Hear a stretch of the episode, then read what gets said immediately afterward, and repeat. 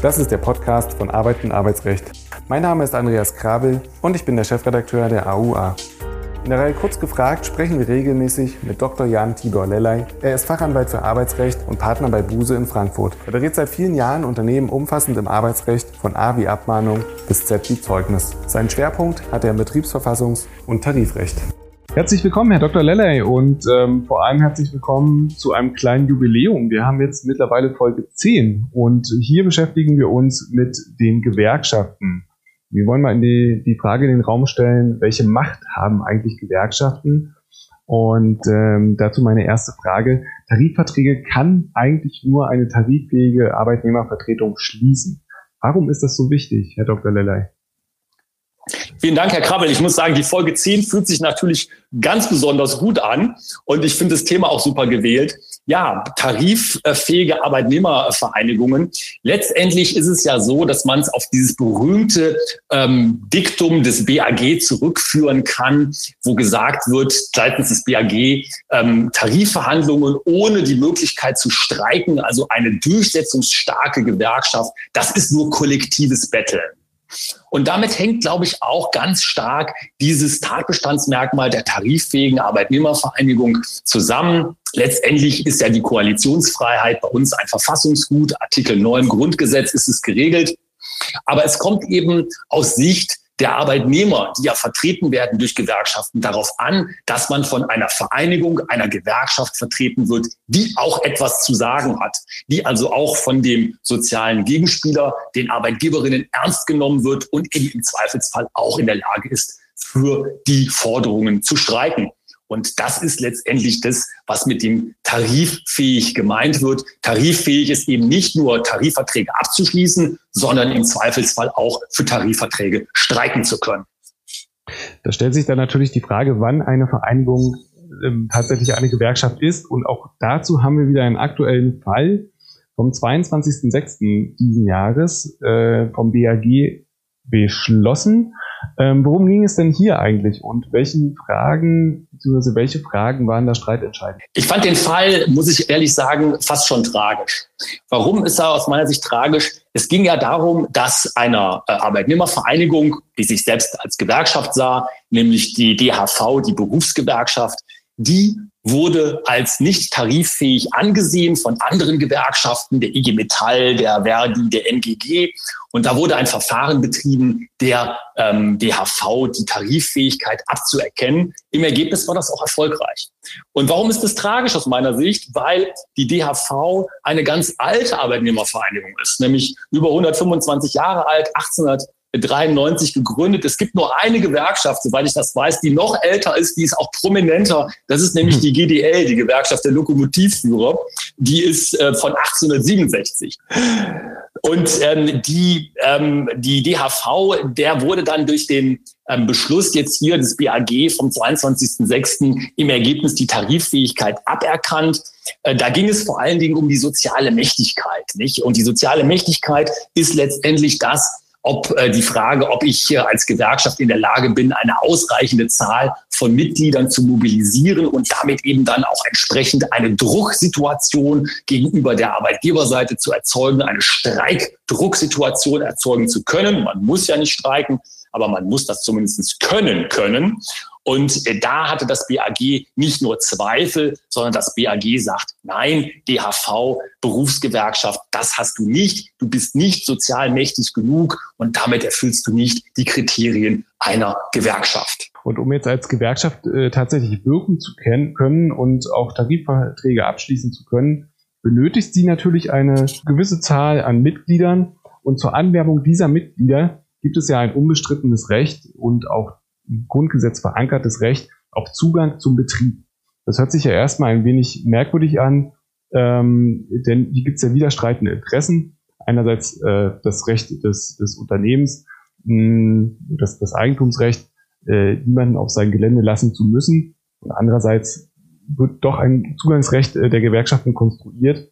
Wo ist das eigentlich konkret verankert? Was steht sich hier an, an Gegenstreiten widerstreitenden Interessen eigentlich gegenüber? Ja, völlig richtig. Ausgangspunkt ist das Grundgesetz, der Artikel 9 Grundgesetz mit der Koalitionsfreiheit und der Betätigungsfreiheit. Dann geht es aber auch direkt weiter, nämlich in den Paragraphen 2 Absatz 2 Betriebsverfassungsgesetz wo nämlich genau geregelt ist, dass die Gewerkschaftsbeauftragten eben nach näherer Abstimmung, aber immerhin erstmal doch ohne weiteren Anlass Zugang zum Betrieb haben sollen. Äh, da gibt es noch eine kleine Einschränkung, nämlich da darf der Betriebsablauf nicht durch beeinträchtigt werden. Aber prinzipiell ist eben auch im Betriebsverfassungsgesetz erstmal dieses Zugangsrecht der Gewerkschaften geregelt. Und richtig, da kommen verschiedene Interessen zusammen. Das Unternehmen sagt, äh, Artikel 12 Grundgesetz, meine unternehmerische Freiheit. Übrigens auch auf europäischer Ebene geregelt, Artikel 60, 16 Europäische Grundrechte, Charta, auch unternehmerische Freiheit anerkannt. Und äh, da gibt es natürlich ein Spannungsverhältnis, wenn man sagt, naja, die Gewerkschaft kommt, und ähm, die äh, fängt dann an, im Betrieb möglicherweise mit den Leuten zu sprechen während der Arbeitszeit. Und das möchte ich gar nicht so gerne.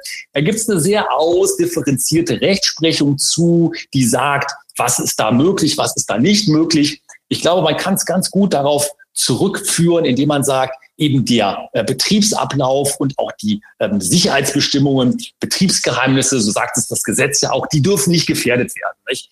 Und im Regelfall klappt das auch. Äh, da kommen Gewerkschaftsbeauftragte dann zum Beispiel zu Betriebsversammlungen oder nehmen mal eine Betriebsratssitzung teil. Das ist also alles im Ablauf des Betriebs ganz gut managebar. Aber die grundlegenden Interessen stehen sich da schon entgegen. Also es, man kann sagen, es braucht an dieser Stelle auch gar keine Checkliste, wo man mal reinschauen kann und sagen kann, welche Formalien sind eigentlich einzuhalten. Also da gibt es eigentlich weniger Streitpunkte. Ja, absolut richtig. Ich meine, was einfach gute Praxis ist, das macht aber auch jeder ähm, Gewerkschaftssekretär, jede Gewerkschaftssekretärin, die ihr Metier versteht, und das verstehen ja grundsätzlich alle, die melden sich vorher an. Nicht? Die kommen nicht einfach so, sondern die melden sich an, die sagen, dann und dann möchte ich kommen. Äh, und äh, dann kann man das als Unternehmen aus meiner Sicht in der ganz überwiegenden Zahl der Fälle vernünftig steuern. Man muss eben sehen, das Gesetz geht eben erstmal von dem Zugangsrecht aus. Nicht? Und das Nicht-Zugangsrecht, also das Verweigern des Zugangs, das ist der Ausnahmefall. Jetzt haben wir ganz klassisch über den Zugang zum Betrieb gesprochen und meinten damit immer, wie Sie schon gesagt haben, der Besuch bei einer Betriebsratsversammlung ähm, oder man kommt physisch halt einfach in den Betrieb und spricht mit den Leuten. Nun ist es ja so, also nicht nur erst, äh, nicht nur seit der Corona-Pandemie, ähm, dass die Digitalisierung natürlich um sich greift und äh, jetzt sich jetzt die Frage stellt, muss dieser Zugang nicht auch virtuell seitens des Arbeitgebers gewährt werden? Was spricht denn dafür und was spricht denn dagegen? Ein super spannendes Thema.